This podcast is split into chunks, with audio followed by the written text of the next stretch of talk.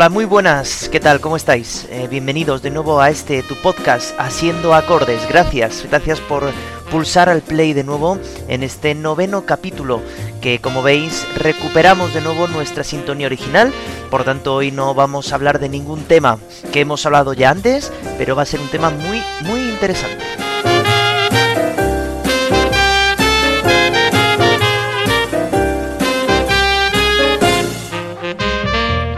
Bueno, como siempre, si me permitís, os quiero volver a dar las gracias de nuevo por todos los comentarios y por todo lo que está ocurriendo con este podcast. Gracias otra vez por eh, volver a pulsar al play cada vez que, aparece un programa de Siendo Acordes, porque bueno, esto hace que cada vez tenga más ganas de seguir eh, investigando, de seguir trayendo contenidos a este programa y que bueno, pues podamos estar hasta el mes de julio en esta primera temporada y ojalá que vengan muchas más.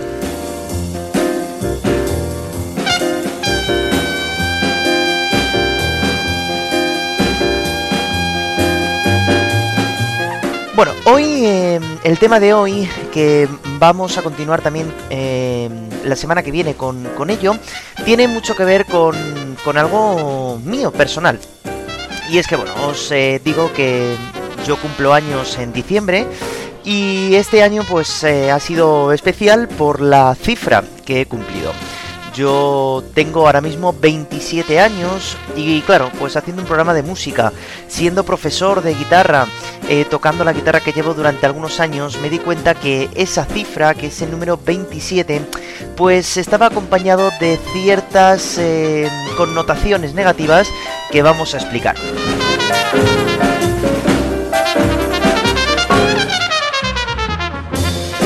Estoy seguro que habréis eh, escuchado hablar en algún momento eh, del famoso y mal llamado Club de los 27, por la cantidad de gente, de artistas, sobre todo relacionados con el mundo de la música, que han fallecido a esa edad, a esta edad que tengo yo ahora mismo, que son estos 27 años.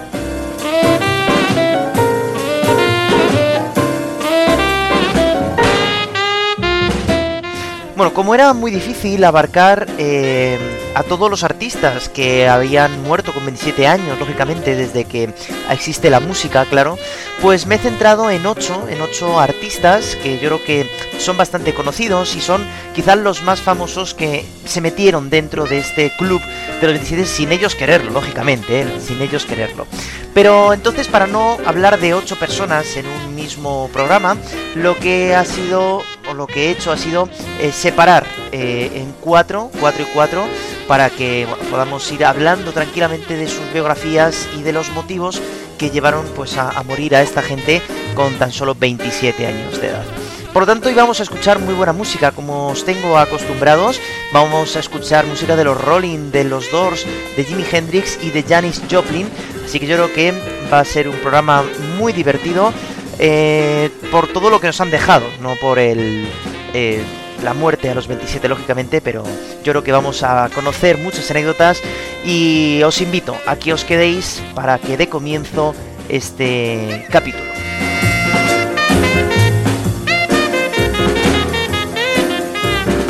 Bueno, y como no podía ser de otra manera, pues me veo obligado a empezar esta, este capítulo con el, entre comillas, fundador de este club de los 27, que va a ser uno de los primeros músicos que estuvo liderando una de las bandas más famosas de toda la historia de la música, como serán los Rolling Stones. Por tanto, vamos a empezar nuestra etapa, nuestro camino por este club de los 27 con Brian Jones. Vamos con ello.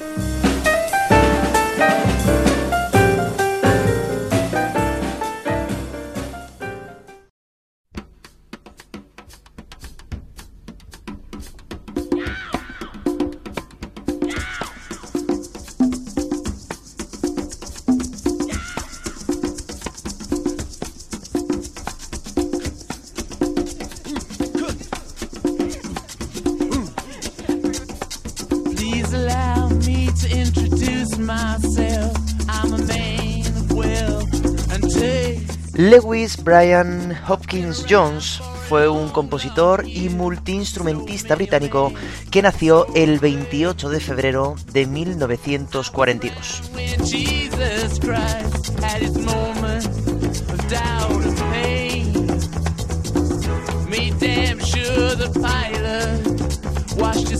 Ha pasado a la historia porque junto con Mick Jagger y Keith Richards fundaron el grupo de los Rolling Stones.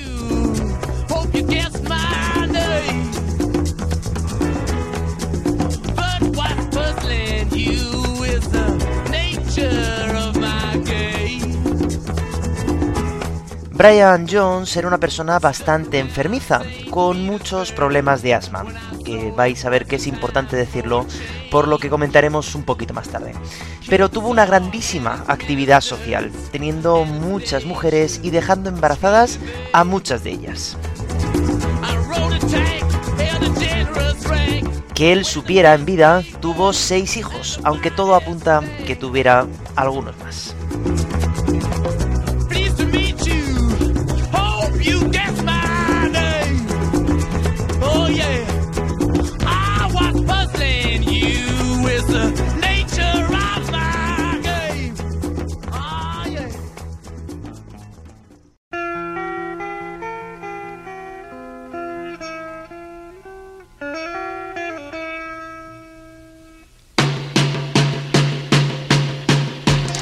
En cuanto a su repercusión musical, Brian Jones era capaz de tocar la guitarra eléctrica, la guitarra slide, la armónica, la cítara, la tambura, el sitar, dos instrumentos indios, el sitar de hecho es el que aparece en esta canción Painting Black.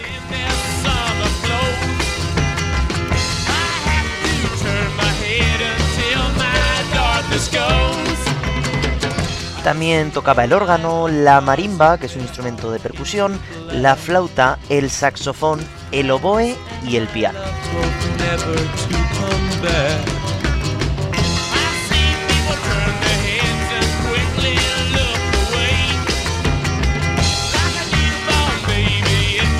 Como se puede notar, estos instrumentos se fueron colando poquito a poco en el sonido de los Stones, pero Mick Jagger y Keith Richards querían apostar por otro tipo de sonido más rock, y cada vez más fueron dejando en un segundo plano las aportaciones de Brian Jones.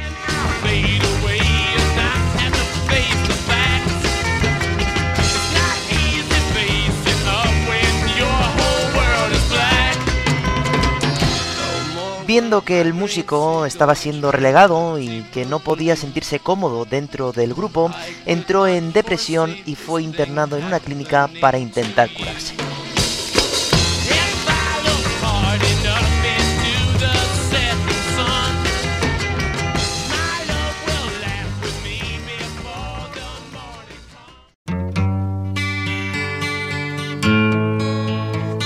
El 10 de junio de 1969, los miembros de los Rolling Stones se personaron en la casa de Brian para decirle que estaba despedido de la banda debido a su poca implicación en los últimos discos de la banda.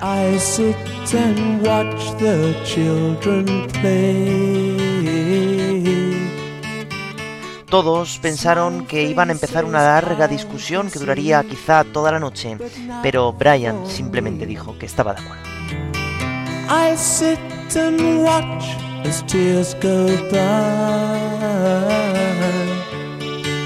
El día 3 de julio de 1969, tres semanas después de ser despedido, Brian se encontraba en su casa con su novia y con algunos obreros que estaban haciendo obras y pasando un buen rato en la piscina. Todos se metieron en casa menos él, que se quedó nadando solo. Unos minutos después, su novia se encontrará el cuerpo sin vida de Brian Jones en el fondo de la piscina. En un primer momento se dijo que había sufrido un ataque de asma repentino y se había ahogado, pero después empezaron a barajarse diferentes teorías. Consumo de drogas,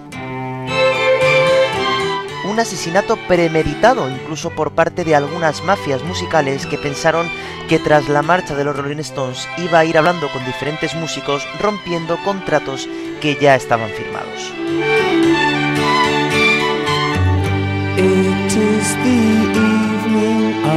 Otra teoría sostiene que fueron los obreros que haciendo una serie de bromas en el agua con Brian, pues finalmente pues acabarían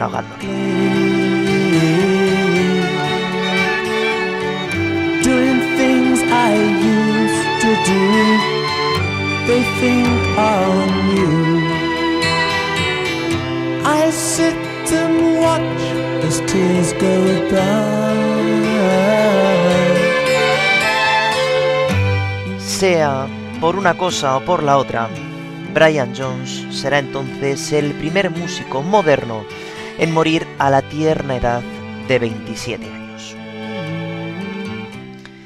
A su funeral no asistieron ni Kate Richards ni Mick Jagger.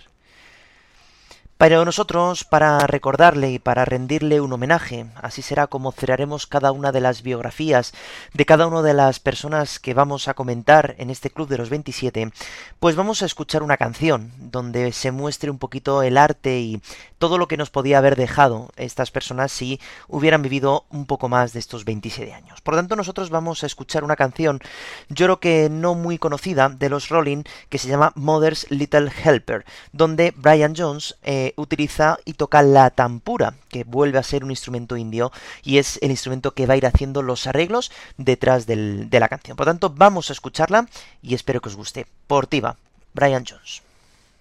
What a drag it is getting old.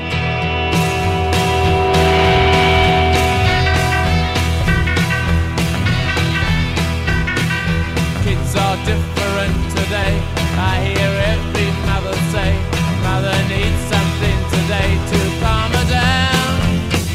And though she's not really ill, there's a little yellow pill. She goes running for the shelter of her mother's little helper, and it helps her on her way, gets her through her busy day.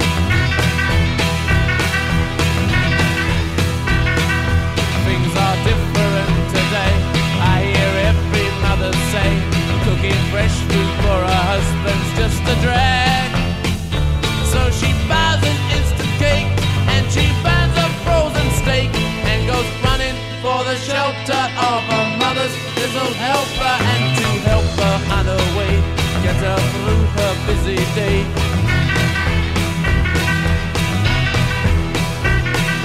Doctor,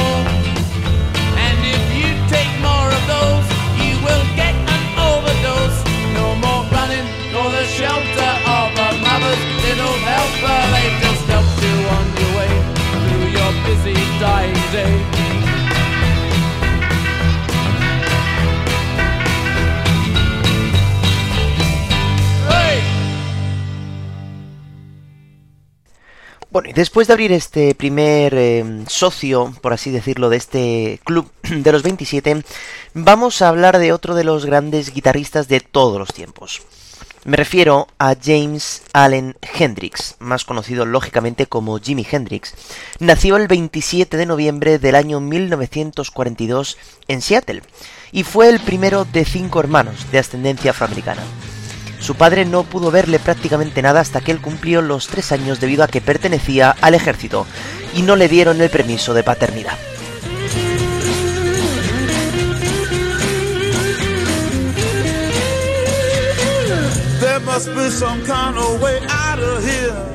Los padres de Hendrix discutían muy a menudo y tenían problemas con el alcohol y con el dinero, haciendo que tuvieran que mudarse en muchas ocasiones.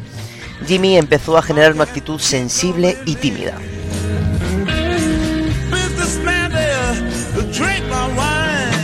Finalmente, cuando él tenía nueve años, sus padres se divorciaron y el juez concedió la custodia a su padre. Años después, Jimmy confesará a una novia que fue víctima de abuso sexual por parte de un hombre vestido de militar.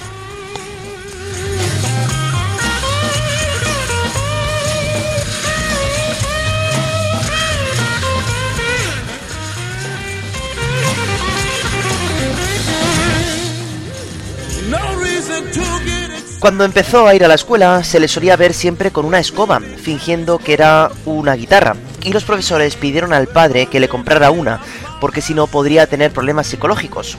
Sin embargo, su padre se negó.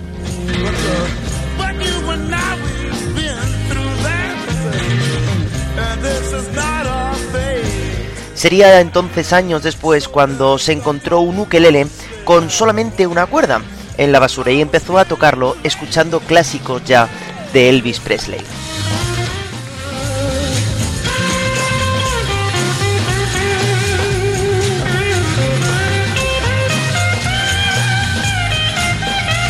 Cuando su madre muere, el padre tampoco le lleva al funeral y a cambio le dará unos chupitos de whisky, afirmando que era así como los hombres tenían que afrontar las pérdidas.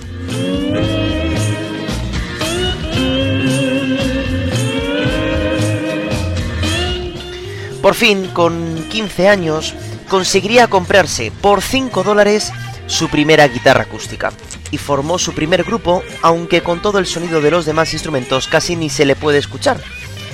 Así se dio cuenta que necesitaba una guitarra eléctrica y su padre por fin le compró una.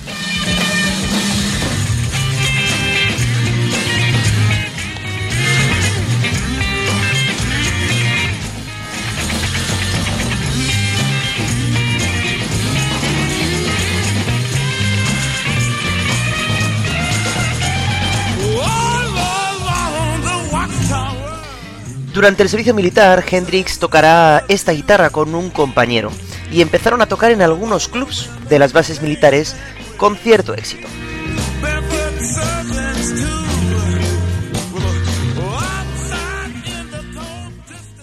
Viendo este éxito, Jimmy decidió entonces juntar con otros compañeros y fundar su primera banda, The Jimi Hendrix Experience, donde por fin, en el año 1967, empezó a ser conocido gracias a temas como este inolvidable Purple Haze.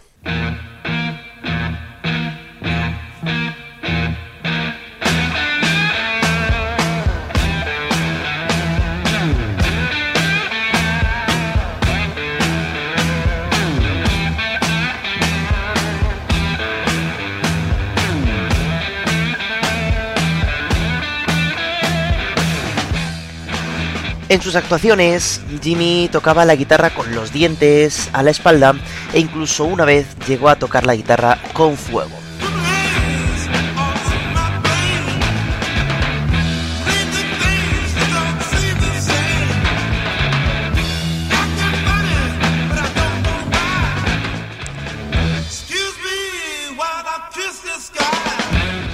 La banda estuvo girando y grabando discos dos años, pero el protagonista real pues era Jimmy. El resto de la banda no podían hacer absolutamente nada, solamente lo que Hendrix decía y cantaba.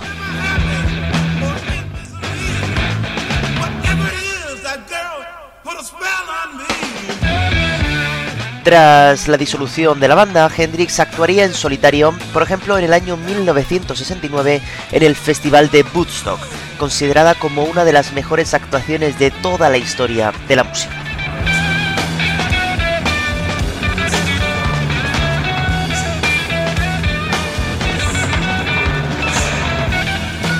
No obstante, Jimmy tenía problemas desde el año 1966 con las drogas y el alcohol, haciendo que en algunos conciertos saliera drogado y dando un espectáculo que nada tenía que ver con sus primeros años.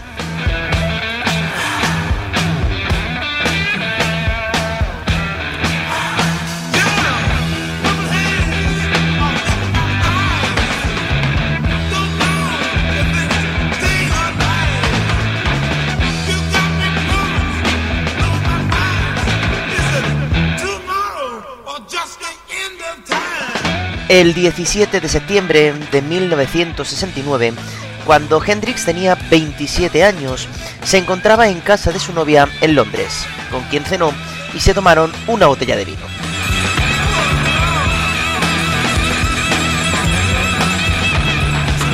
Luego fueron a casa de un amigo y volvieron a su apartamento y estuvieron hablando, según dicen, hasta bien entrada la madrugada.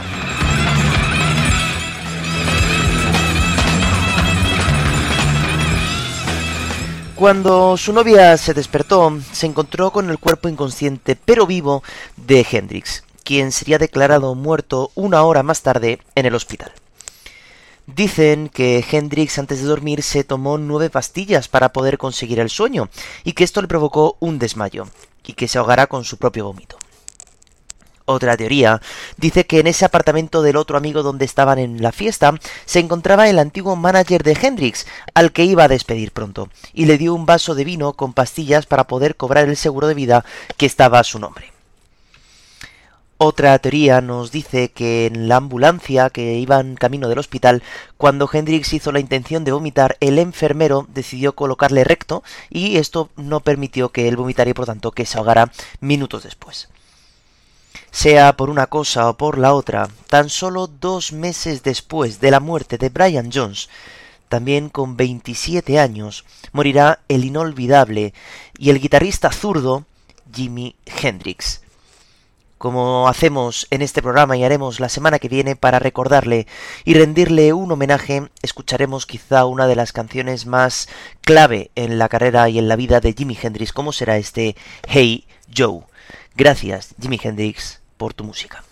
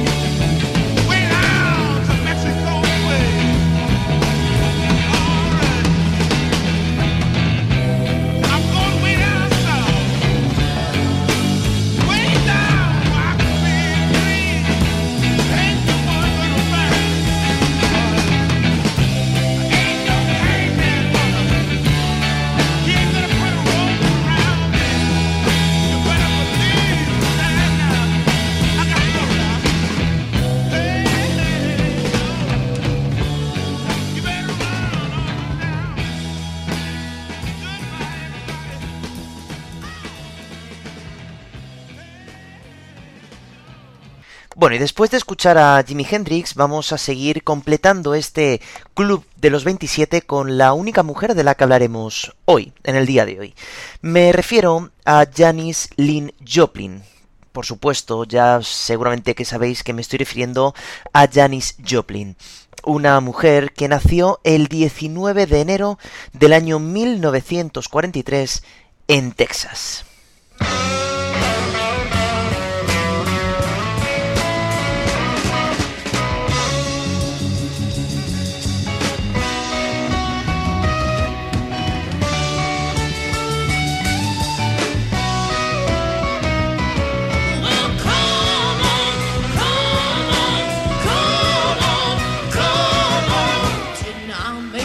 Sus padres quisieron que su hija fuera maestra, pero muy pronto se dieron cuenta que iba a necesitar más atención que el resto de sus hermanos por la forma de ser que tenía.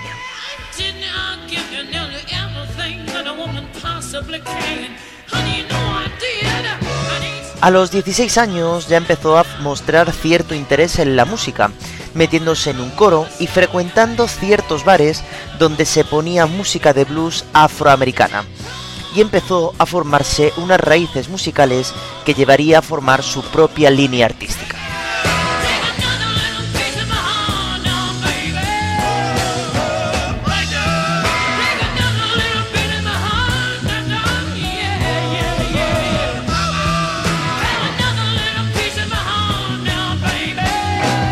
Con 20 años montó su primera banda y empezó a girar por los bares de Texas y de San Francisco. Sin embargo, estas primeras giras fue donde empezó a encontrar uno de los vicios que acabarían con su vida pocos años después. El alcohol y las drogas. Esto, sumado a una serie de desilusiones amorosas, hizo que se fuera abandonando a sí misma, perdiendo mucho peso y entrando en muchas depresiones.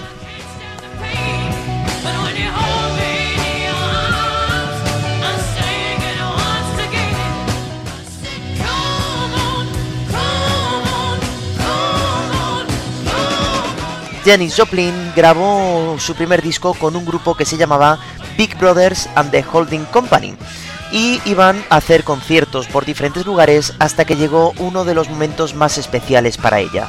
Pudo compartir escenario en el Festival de Monterrey, en California, con artistas tan importantes como Jimi Hendrix o como los Who.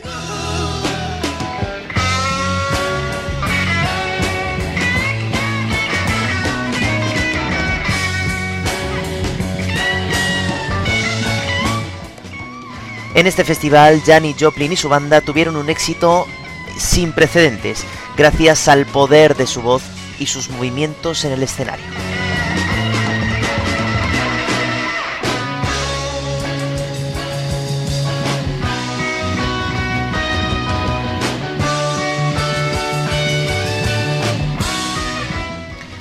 Este gran éxito en los escenarios motivó que el grupo volviera a entrar en el estudio para poder grabar un segundo álbum, con muchas versiones de otros artistas, sobre todo de blues, y que también fue un gran éxito.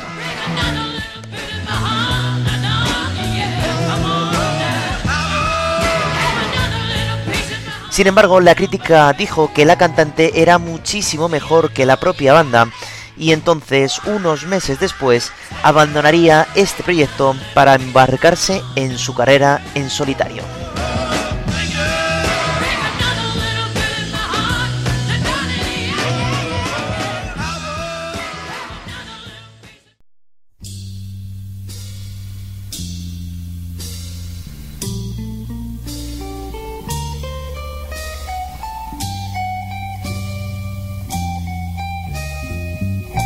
Este primer álbum desató los comentarios de todos los lados de la música del momento.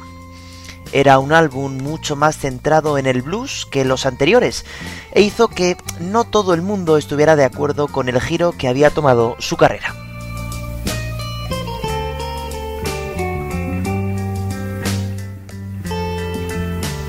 Estas críticas, más la extensa gira que hizo para que este disco se vendiera, hizo que Janis Joplin se enganchará a la heroína.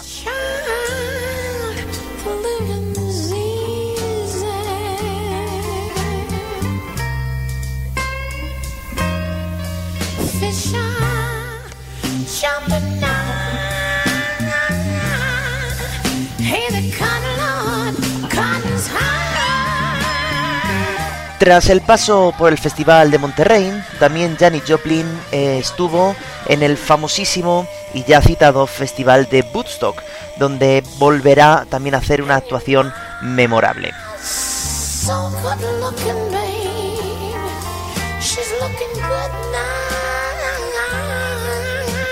Tras este festival, Janis Joplin decidió abandonar por un momento el mundo de la música para poder desintoxicarse y volver con aires renovados.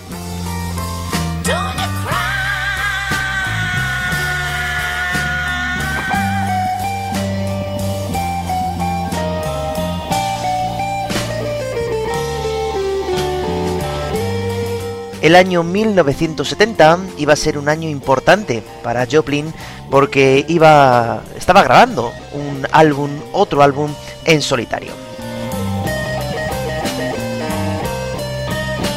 El día 3 de octubre de ese año de 1970, cuando tenía 27 años, Janis Joplin había estado en el estudio y había sido un día lleno de sonidos buenos y toda la banda y ella estaban muy contentos.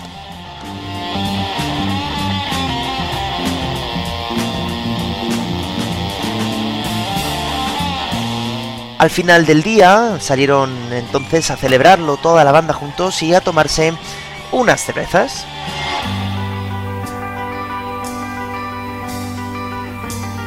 Al día siguiente, por la mañana, la banda se encontraba ya en el estudio esperando a que Joplin llegara al estudio, pero ella no aparecía.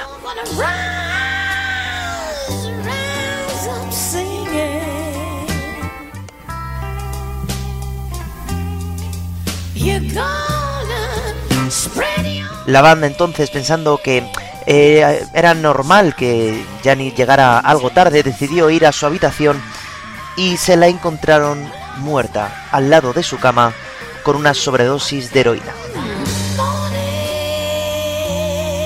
Justo en este momento de su vida, Janis Joplin había salido de desintoxicarse de esta terrible droga.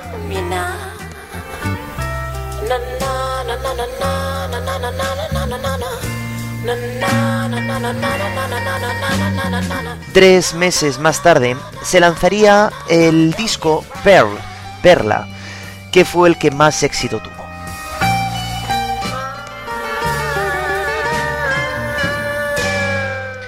Como curiosidad, Janis Joplin dejó en su testamento 2.500 dólares para poder celebrar una fiesta en su honor más de 200 personas asistieron a aquella fiesta donde, según dicen, se repartieron brownies mezclados con hachís. Así, casi un año después de la muerte de Jimi Hendrix, del que le unía una gran amistad a Janis Joplin, morirá también con 27 la incansable y eléctrica Janis Joplin. Para recordarla entonces y rendirla otro homenaje, vamos a escuchar quizá la canción más famosa que fue incluida en este último disco que hemos comentado, en este disco Pearl, una canción que se llama Cry Baby. Una canción que traducida sería como llora nena o llora nene, ¿no? Pues Janis, desde que te fuiste, no paramos de hacerlo. Esto va por ti. Gracias, Janis Joplin, por tu música y por tu electricidad.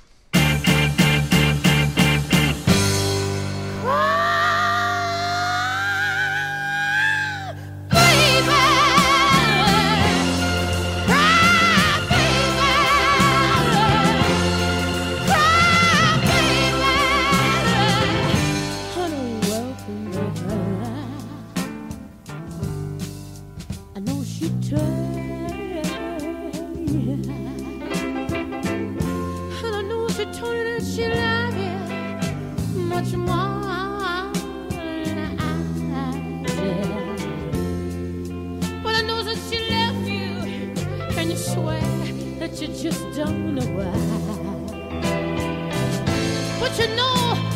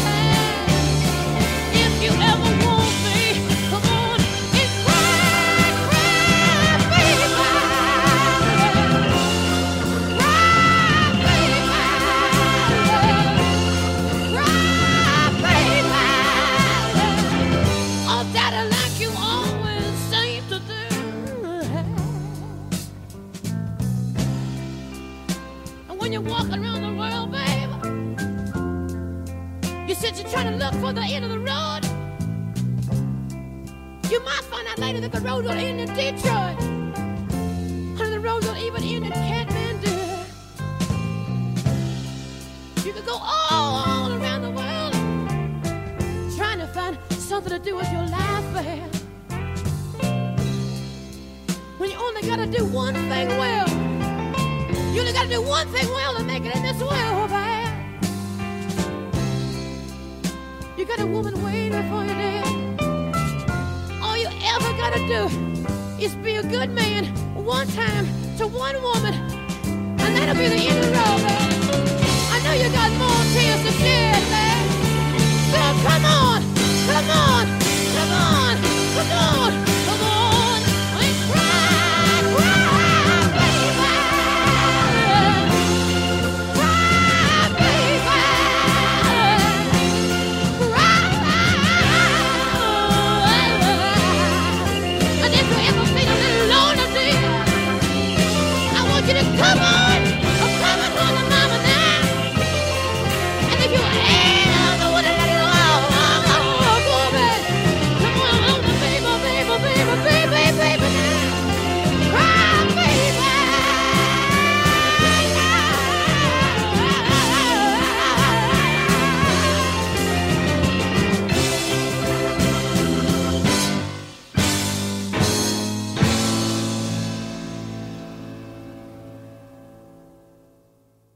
nos despedimos de la gran Janis Joplin y volvemos a hablar de otra persona que nos dejó grandes canciones y grandes momentos. También una persona que mm, eh, formará parte eh, incondicionalmente de este club de los 27, como será James Douglas Morrison, más conocido lógicamente como Jim Morrison. Nació el 8 de diciembre del año 1943 en Melbourne, en Florida.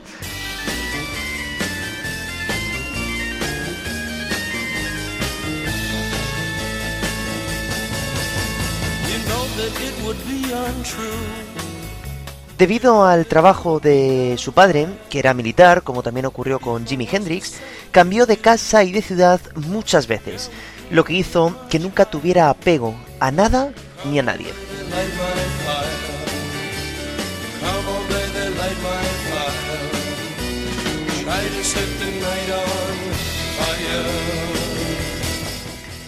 Estudiará cine en Los Ángeles, donde coincidirá con gente muy importante para el mundo cinematográfico como el futuro director Francis Ford Coppola. Aunque James decidió centrarse realmente en su verdadera pasión, que era la poesía en aquel momento. Un momento en el que empezaba a aflorar dos grandes descubrimientos en su vida y que lo acompañarían prácticamente hasta el final. Las drogas y el movimiento hippie.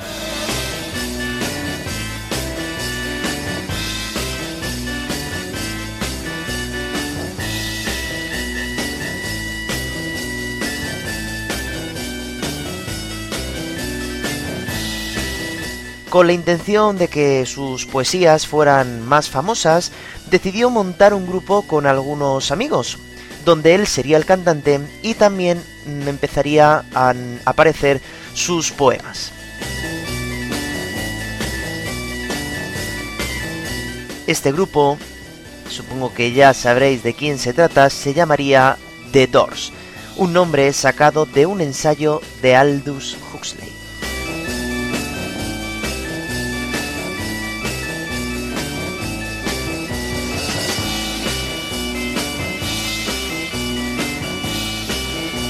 En sus primeras actuaciones, Jim Morrison tenía la habilidad de improvisar sus propias letras, metiendo fragmentos de poesías incluso clásicas, y hacía que cada concierto fuera diferente al del día siguiente.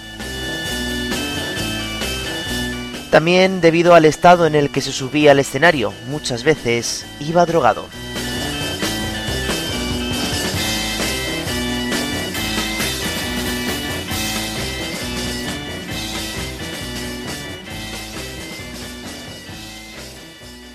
La casualidad, el azar hizo que los Doors fueran echados del el bar de Los Ángeles que estaban tocando debido pues a que las letras que usó aquel día Jim Morrison pues no le hicieron ninguna gracia al dueño del local.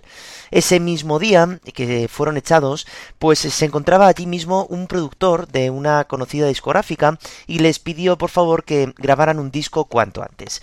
Así que los dos, muy poco tiempo después, pudieron meterse al estudio para empezar la grabación del que sería su primer álbum y que fue un éxito grandísimo.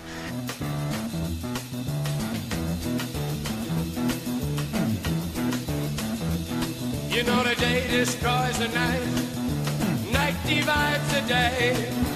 Try to run, try to hide, break on through to the other side, break on through to the En este primer álbum, llamado también The Doors, fue, como decía antes, de tanto éxito porque aparecieron ya los grandes éxitos y los grandes himnos de la banda, como Light My Fire, que era la que escuchábamos antes, Break On Through to the Other Side, que es esta que está sonando, o la maravillosa que escucharemos al final, The End.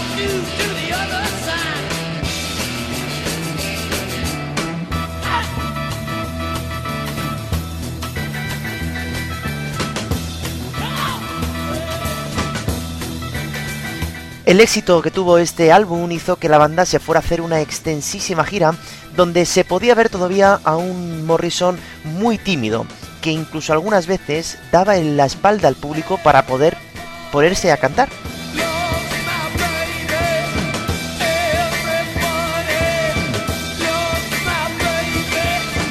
Así los Doors siguieron un camino que hacían disco gira, disco gira, disco gira, todo ello casi en el mismo año. En tan solo un año y medio grabaron tres álbumes de estudio, aunque siempre se dijo que el que más éxito había tenido lógicamente fue este primero.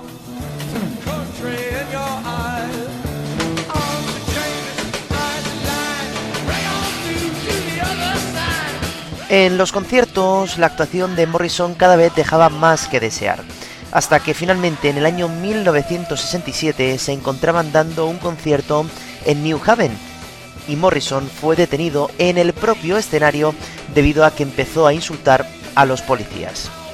Fue el primer artista que fue detenido en un escenario de toda la historia.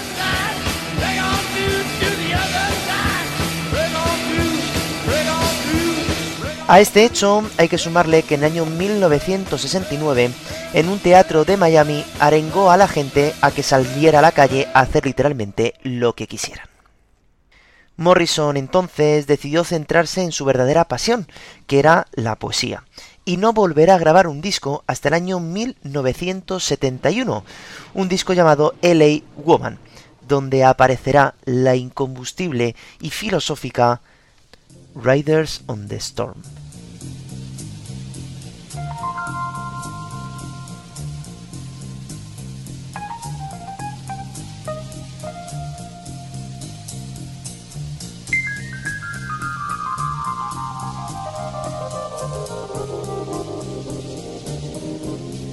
Una canción que, por cierto, sería la última canción que Jim Morrison grabaría junto al grupo. Riders on the storm. Riders on the storm. Into this house we're born. Into this world we're thrown.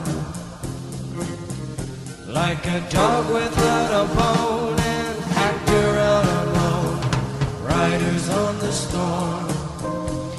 El día 3 de julio de 1971, cuando Jim Morrison tenía 27 años de edad, vivía en un apartamento con su novia en la ciudad de París.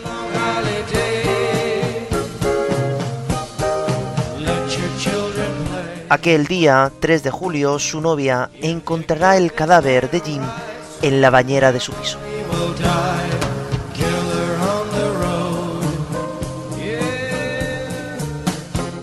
Nunca se le hizo autopsia al cuerpo de Morrison, por lo tanto, nunca se sabrá realmente de qué murió el cantante.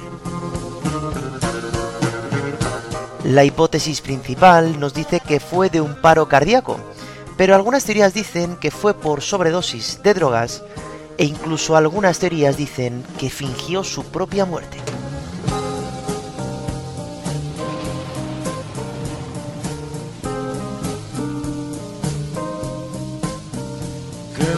Aún así, si algún día vais a París, podéis acercaros al cementerio de Père Lachaise y podréis ver su tumba.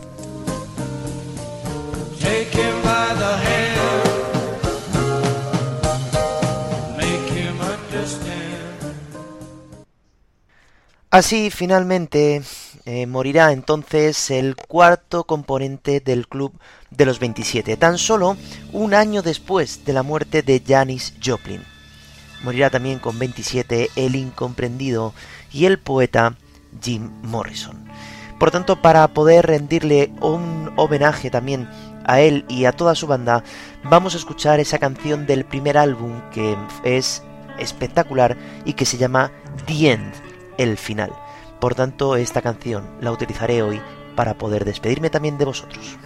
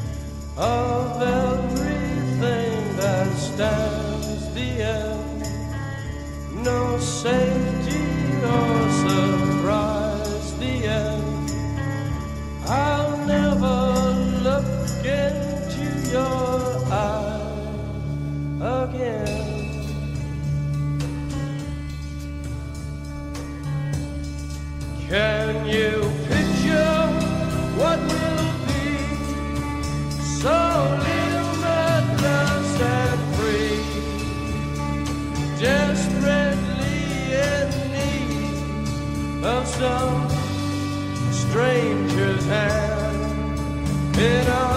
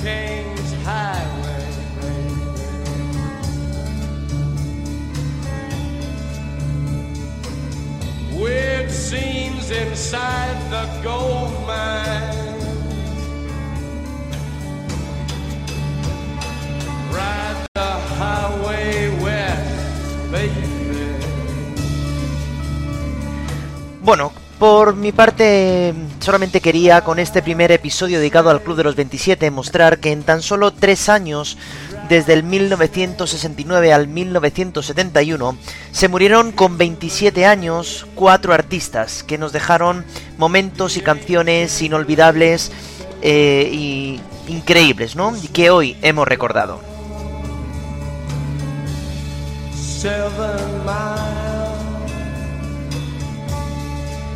La semana que viene seguiremos entonces con las llaves de este fatídico club y seguiremos viendo y contando la historia de cuatro artistas más que murieron a esta tierna edad de 27 años.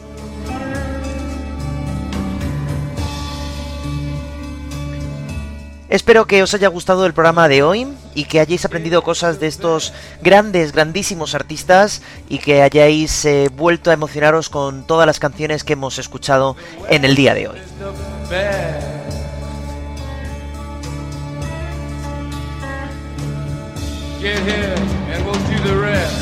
Como siempre llegados a este punto, os digo que podéis suscribiros, que podéis dar al like, que podéis comentar y por supuesto que podéis compartirlo con todo el mundo que queráis para que este podcast siga creciendo gracias a todos vosotros.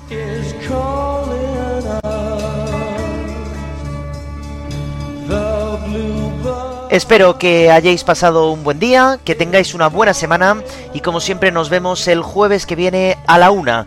Como siempre a esa hora ya estará disponible en todas las plataformas. Gracias una vez más y como siempre no dejéis nunca de escuchar música porque ya sabéis que es lo más importante. Un saludo y chao. The killer awoke before dawn. He put his boots on. He took a face from the ancient gallery and he walked on down the hall.